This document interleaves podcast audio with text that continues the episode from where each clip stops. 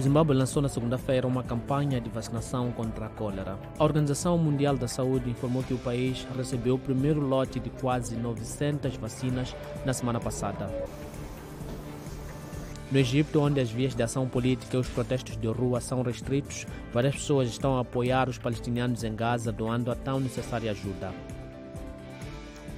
Sudão, os Estados Unidos ofereceram na segunda-feira uma recompensa de até 5 milhões de dólares pela prisão de Ahmed Arun, um ex-funcionário sudanês que escapou da prisão quando a guerra eclodiu no ano passado. Nigéria, a comunidade do estado de Borno lamentou a morte de sete crianças por um engenho explosivo improvisado.